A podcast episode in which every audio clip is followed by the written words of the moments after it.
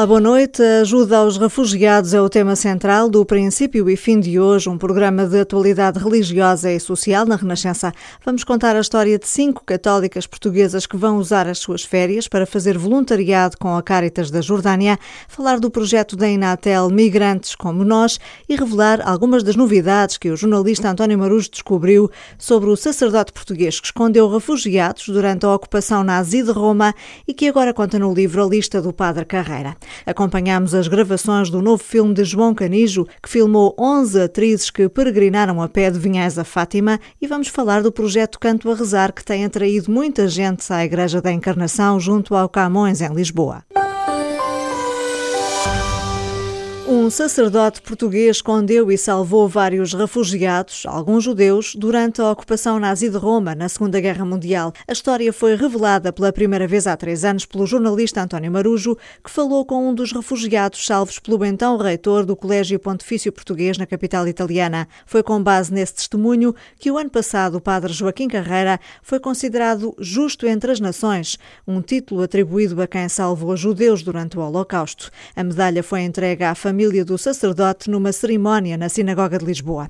António Maruz foi, entretanto, mais longe na investigação, descobriu um segundo refugiado ainda vivo e entrevistou-o em outubro. Falou também com uma portuguesa a quem o padre Carreira revelou ter escondido na mesma altura várias mulheres e crianças em diversas casas religiosas femininas. São novidades contadas no livro A Lista do Padre Carreira, que acaba de lançar. António Maruz veio falar-nos sobre este homem que foi o primeiro sacerdote português aviador cuja vida dava um filme e que descobriu nesta investigação jornalística que começou a fazer já lá vão 10 anos. Faz agora 10 anos, num congresso de historiadores em Roma, uma religiosa que é historiadora, a irmã Grazia Loparco, tinha uma intervenção sobre o número de refugiados judeus que tinham sido acolhidos em casas religiosas durante a Segunda Guerra Mundial. E o número era substancial, mais de 4 mil judeus, 4.300, tinham sido acolhidos em 133 casas religiosas femininas. Eu, na altura, altura, perante a notícia, pensei, se calhar no colégio português também, uh, aconteceu. também aconteceu alguma coisa. Telefonei ao Dom Carlos Azevedo e ele disse-me sim, há uns rumores e, portanto, foi o não se saber bem os contornos da história que mais tarde me levou a tentar uh, saber com exatidão o que se tinha passado. E numa ida a Roma, fui ao colégio e exatamente o primeiro documento que me aparece à frente é o relatório do ano escolar de 43-44, que nunca ninguém tinha reparado nele. 43-44, eh, o ano em que o os ano nazis da ocupação Roma, nazi de Roma. Aliás, o ano letivo coincide praticamente com a ocupação nazi de Roma e durante esse ano letivo o Padre Carreira acolhe ali meia centena de refugiados. Esse relatório faz referência ao número? Faz ou... referência ao número e aos nomes. Mas depois, publicada a história no público há três anos e meio, hum. houve um pormenor que me ficou atravessado. Um dos nomes da lista, um tal Luigi Priolo, era identificado como estudante e na documentação do colégio havia cartas do pai, um destacado dirigente do Partido Socialista Italiano em Reggio Calabria. Calábria, no sul de Itália. É o primeiro presidente da Câmara depois da libertação da cidade pelos aliados. Depois passa a ter funções políticas a nível regional e mais tarde até fará parte de alguns governos. Então eu achei sempre que uma pessoa, filha de um destacado dirigente político, que seria relativamente fácil eh, saber o paradeiro deles. O ano passado, quando foi da atribuição da medalha de Justo entre as Nações ao Padre Carreira, eu achei que era a altura de tentar descobrir o jovem Luigi Priolo, que hoje teria 80 e tal anos, através de contactos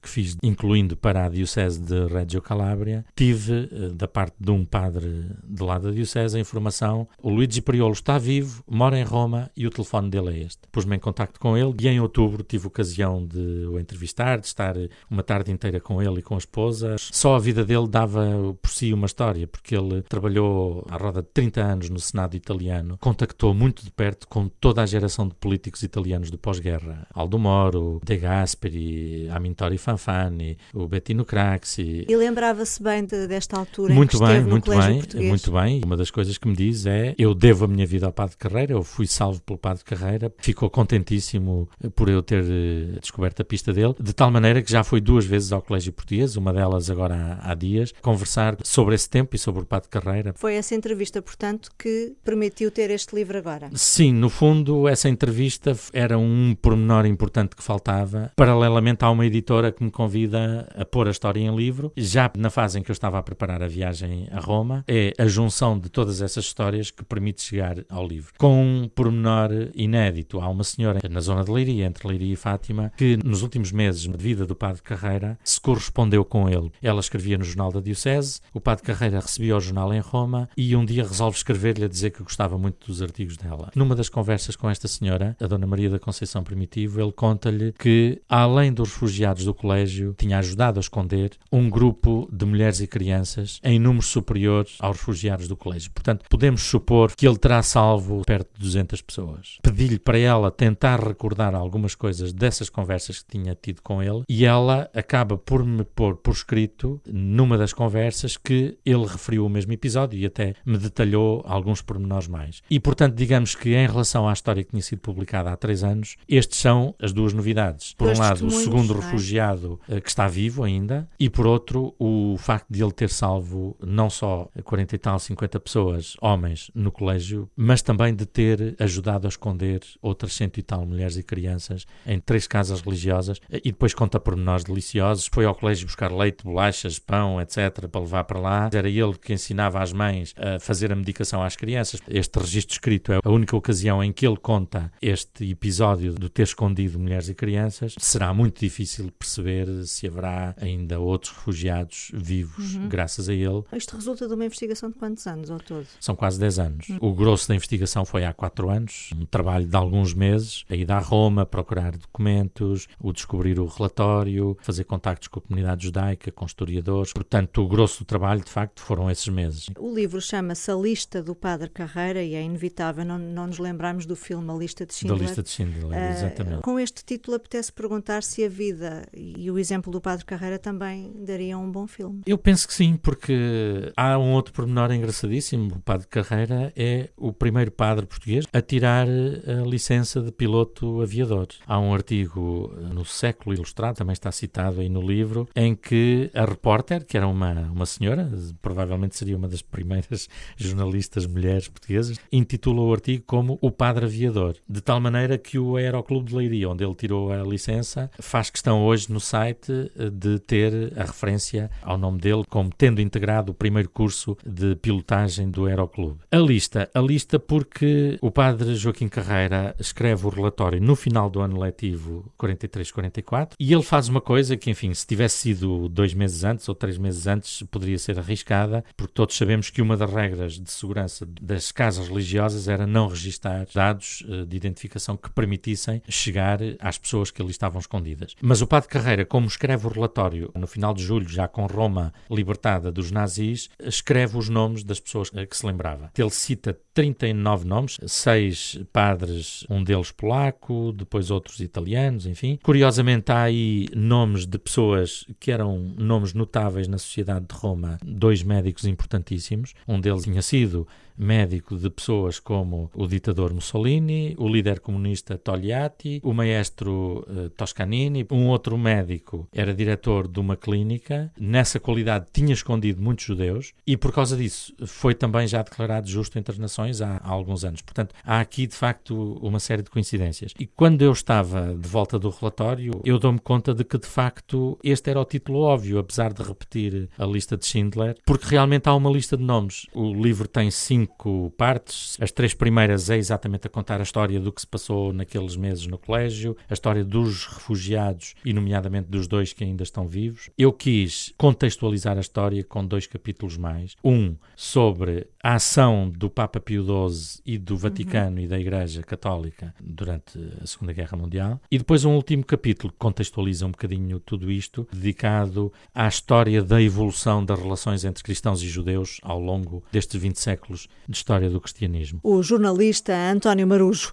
o livro A Lista do Padre Carreira, a história desconhecida do português que escondeu refugiados durante a Segunda Guerra Mundial, publicado pela editora Vogais, foi lançado este sábado na Feira do Livro de Lisboa. Do passado para o presente presente. Cinco portuguesas vão usar as suas férias para fazer voluntariado com a Caritas da Jordânia, um dos países que mais tem recebido refugiados nos últimos anos. Duas são juristas, as restantes são profissionais da área da saúde.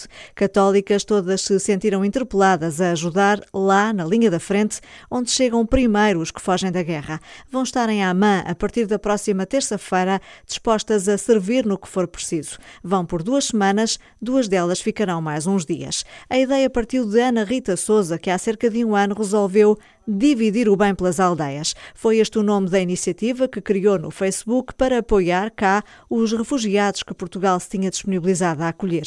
Os atrasos sucessivos na chegada dos migrantes fizeram-na pensar que seria mais útil ir apoiar os países que estão a receber mais refugiados. Lançou o desafio e as respostas não tardaram, nem todas se conheciam, mas sentem-se unidas nesta missão que as aproximou. Chegaram a vender rifas e bolos para pagar as despesas, mas aí estão prontas para partir. Conversámos com Ana Rita Souza sobre este sonho de solidariedade e como conseguiu chegar aqui. Criámos uma pequena página no Facebook que se chama exatamente Dividir o Bem pelas Aldeias. A ideia inicial foi sempre partir? Nunca. Uhum. é engraçado. A ideia é engraçado. era organizarem-se para dar esse apoio cá, não é? Exatamente era importante criar acolhimento cá. Só que depois os meses foram passando e, e, Portugal não recebia refugiados, simplesmente não recebia. Dois ou três ou quatro países, a República Checa, a Sérvia, fecharam as fronteiras e o mecanismo europeu ficou bloqueado. Pensei naquele famoso ditado que diz: quando Maomé não vai à montanha, vai à montanha a Maomé. O que é que eu posso fazer neste momento? Eu tinha as minhas férias. Pensei, por que é que eu não dou isto? Isso significa partir. E pensei, vou primeiro tentar ver se aqui a nossa Caritas Nacional tem algum tipo de parceria para voluntariado internacional. Eles não tinham nada pensado, nem nada estruturado, só internamente. E então pensei, vou mandar vários e-mails para aquelas grandes ONGs que estão com a mão na massa. Cruz Vermelha Internacional, uhum. o Serviço Jesuíta aos Refugiados e a Caritas. E disparei alguns mails para a Grécia, para a Turquia. Locais onde se encontravam campos de refugiados, é? Exatamente. No fundo, os países de fronteira. A primeira entidade que nos respondeu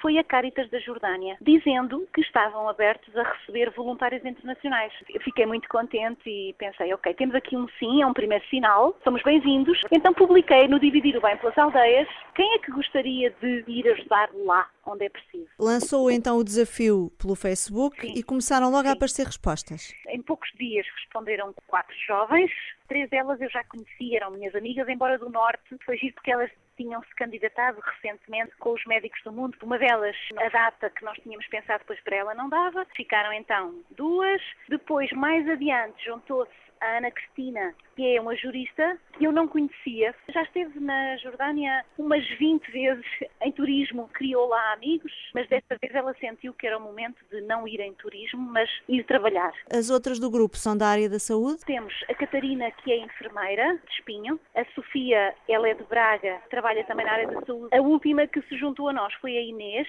Correia, que é de Alcobaça e está a trabalhar no Hospital uhum. de Santa Maria, em Lisboa. Ela já tinha feito uma experiência em África. Temos aqui gerações desde os 27, 28 até aos 50 e é muito interessante porque temos um uhum. grupo, de um lado heterogéneo, por outro lado une-nos estes ideais de estar ao serviço, estar à disposição. O que nos mandarem fazer é o que nós queremos fazer. Então a missão começa que dia e termina que dia? Vamos encontrar-nos todas em Amã, dia 7 de junho até 21 de junho. Estamos exatamente 15 dias à disposição da Caritas. A Sofia e a Catarina, que são as duas do Norte, ficam até o domingo seguinte nós as três é que temos que vir mais cedo. Tem a ver Depois, com os dias de férias de cada uma, não é? Exatamente, uhum. exatamente. Nós vamos estar em Amman, na capital. A Jordânia neste momento está com quase 25% da população refugiada, porque a Jordânia faz fronteira quer com a Palestina, e portanto aqui há uns anos atrás recebeu muitos refugiados palestinianos, quer com a Síria, a norte, tem tido uma atitude de não fechar fronteiras e de acolher, e na prática tem este 80%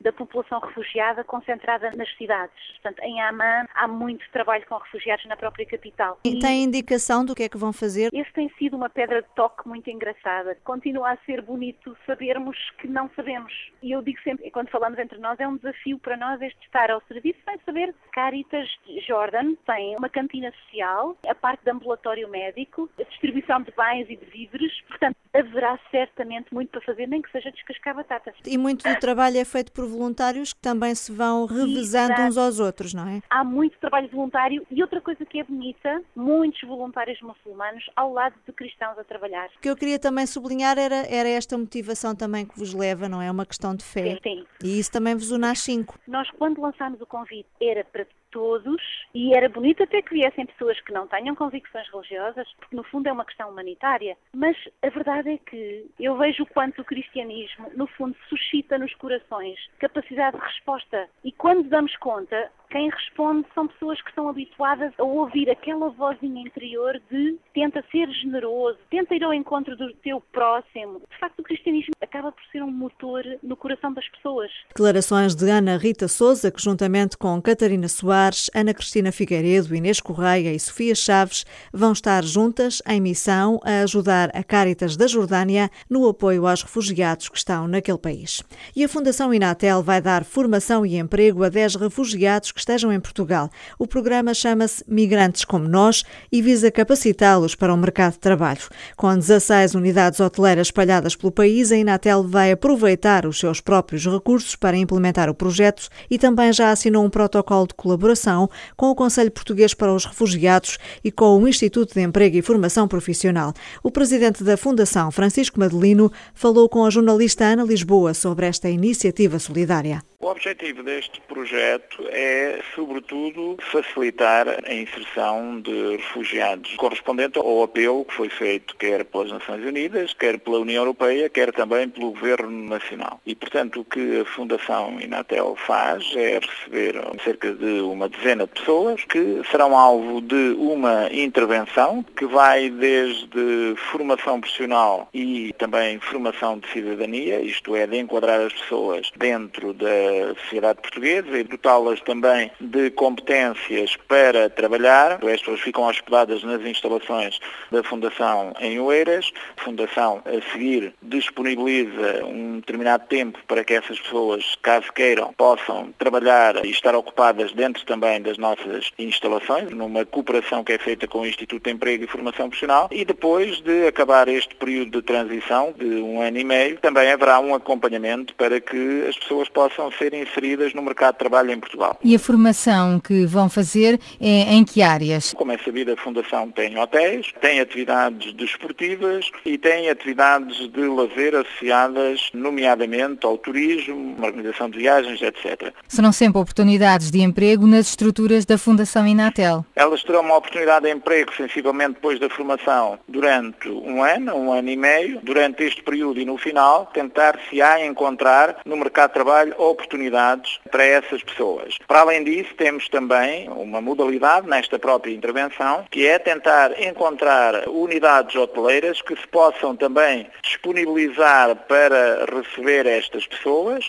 Vamos, no fundo, tentar associar a este programa unidades privadas, que chamaremos hotéis solidários, no sentido de ajudar a integrar estas pessoas. Fundação Inatel promove formação para dar competências profissionais a 10 refugiados e ajudar a integrá-los no mercado de trabalho. Lisboa vai ter um centro de estudos e investigação sobre Santo António que ajuda a aprofundar o conhecimento sobre a sua vida e obra. O anúncio foi feito pelo Presidente da Câmara no encerramento do Simpósio Internacional Antoniano, que assinalou os 70 anos da proclamação de Santo António como doutor da Igreja. Alvo de grande devoção popular, este é o único santo português com esta distinção e merece que se saiba mais sobre ele, disse à Renascença o Cardeal Patriarca Dom Manuel Clemente. Na devoção está, é? muito. Na cultura, assim, falando em geral, também está. Agora, o, o doutor da Igreja, como foi declarado em 1946, a sua doutrina não está assim tanto, não é? Portanto, conhecer a obra antoniana a sério, também a este nível do estudo, é conhecer o que era o melhor da cultura erudita portuguesa no princípio da nacionalidade. Qual o maior ensinamento de Santo António? É ligar muito, muito bem o que há de mais direto e mais concreto na sociedade em que ele vivia, e dos problemas, como nós dizemos, das pessoas, a parte social, a parte económica, com a intencionalidade religiosa. Essa é que é verdadeiramente a via antoniana, que ligar a moral à mística. Declarações no Centro Cultural Franciscano, onde decorreu o simpósio internacional que assinalou os 70 anos da proclamação de Santo António como doutor da Igreja. 11 atrizes foram a pé de Vinhais até Fátima, mais de 400 quilómetros, para um novo filme Amen, do realizador João Canijo. As filmagens terminaram em maio. Do elenco fazem parte, por exemplo, Rita Blanco, Anabela Moreira, Ana Bustorff. Fora da tela, quatro delas já tinham feito o caminho na íntegra para se prepararem para o filme. A jornalista Liliana Carona acompanhou as filmagens antes da chegada à Fátima. Ação! Três, dois, um... Vamos embora!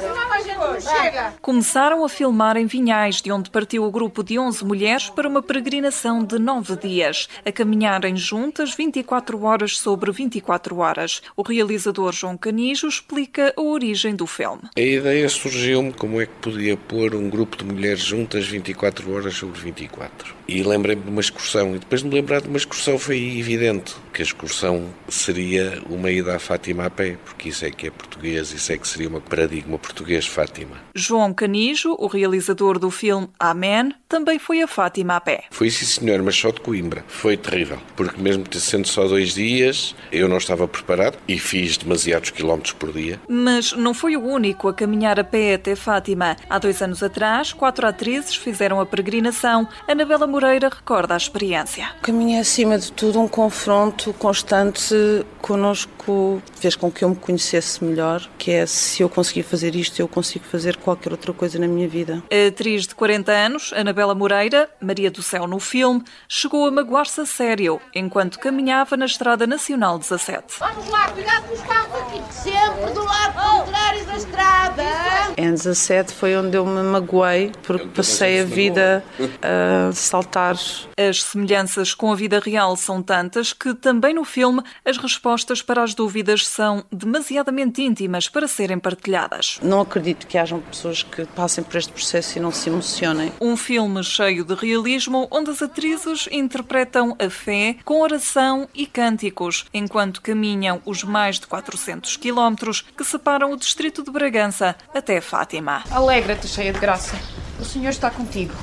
Ave Maria. O filme Amen vai estrear em maio de 2017 por ocasião do centenário das aparições. Em Lisboa, ao longo das últimas semanas, todas as quartas-feiras, à hora de almoço, houve canto a rezar na Igreja da Encarnação junto ao Camões. A ideia foi, através do canto, ajudar a fazer ou prolongar a oração. O projeto tem surpreendido quem entra na igreja, como constatou a jornalista Maria João Costa, que assistiu a um dos espetáculos e conversou com o tenor Nuno Sanches de Baiana Enes, a soprano Cristina Cristina Ribeiro e a pianista Manuela Fonseca sobre os detalhes do canto a rezar.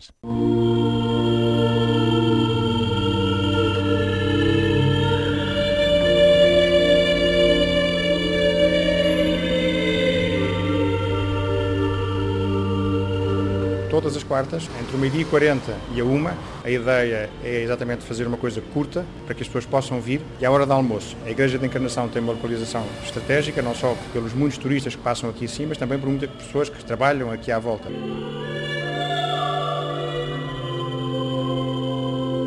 Santo Agostinho dizia que quem canta reza duas vezes. Canta é uma forma de rezar. O repertório é, é e, e é isso mesmo, é, é uma oração. Ao cantar estamos a rezar sem dúvida. O rezar não é só dizer palavras, é abrir o coração. E na música nós procuramos sempre o belo. E não há maneira mais próxima que estar com Deus do que procurar o belo, visto que, que Deus é belo por si só, não é?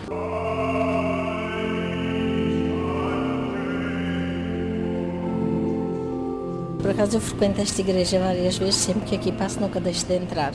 E hoje por acaso fui surpreendida e fiquei deliciada, realmente é fantástico. Cantar é uma forma de rezar também. É, também, também. E de alegrar os corações, sempre. Gostei muito de ouvir. Foi surpreendido hoje. Não estava nada à espera. Ai, gostei imenso. E é uma maneira de estar a adorar o Senhor, é uma forma de rezar. E precisamos de mais iniciativas dessas. Canto a rezar na Igreja da Encarnação. Ainda pode assistir a esta iniciativa até meados de junho. É às quartas-feiras, depois da missa do meio-dia, entre as 12h40 e as 13 horas.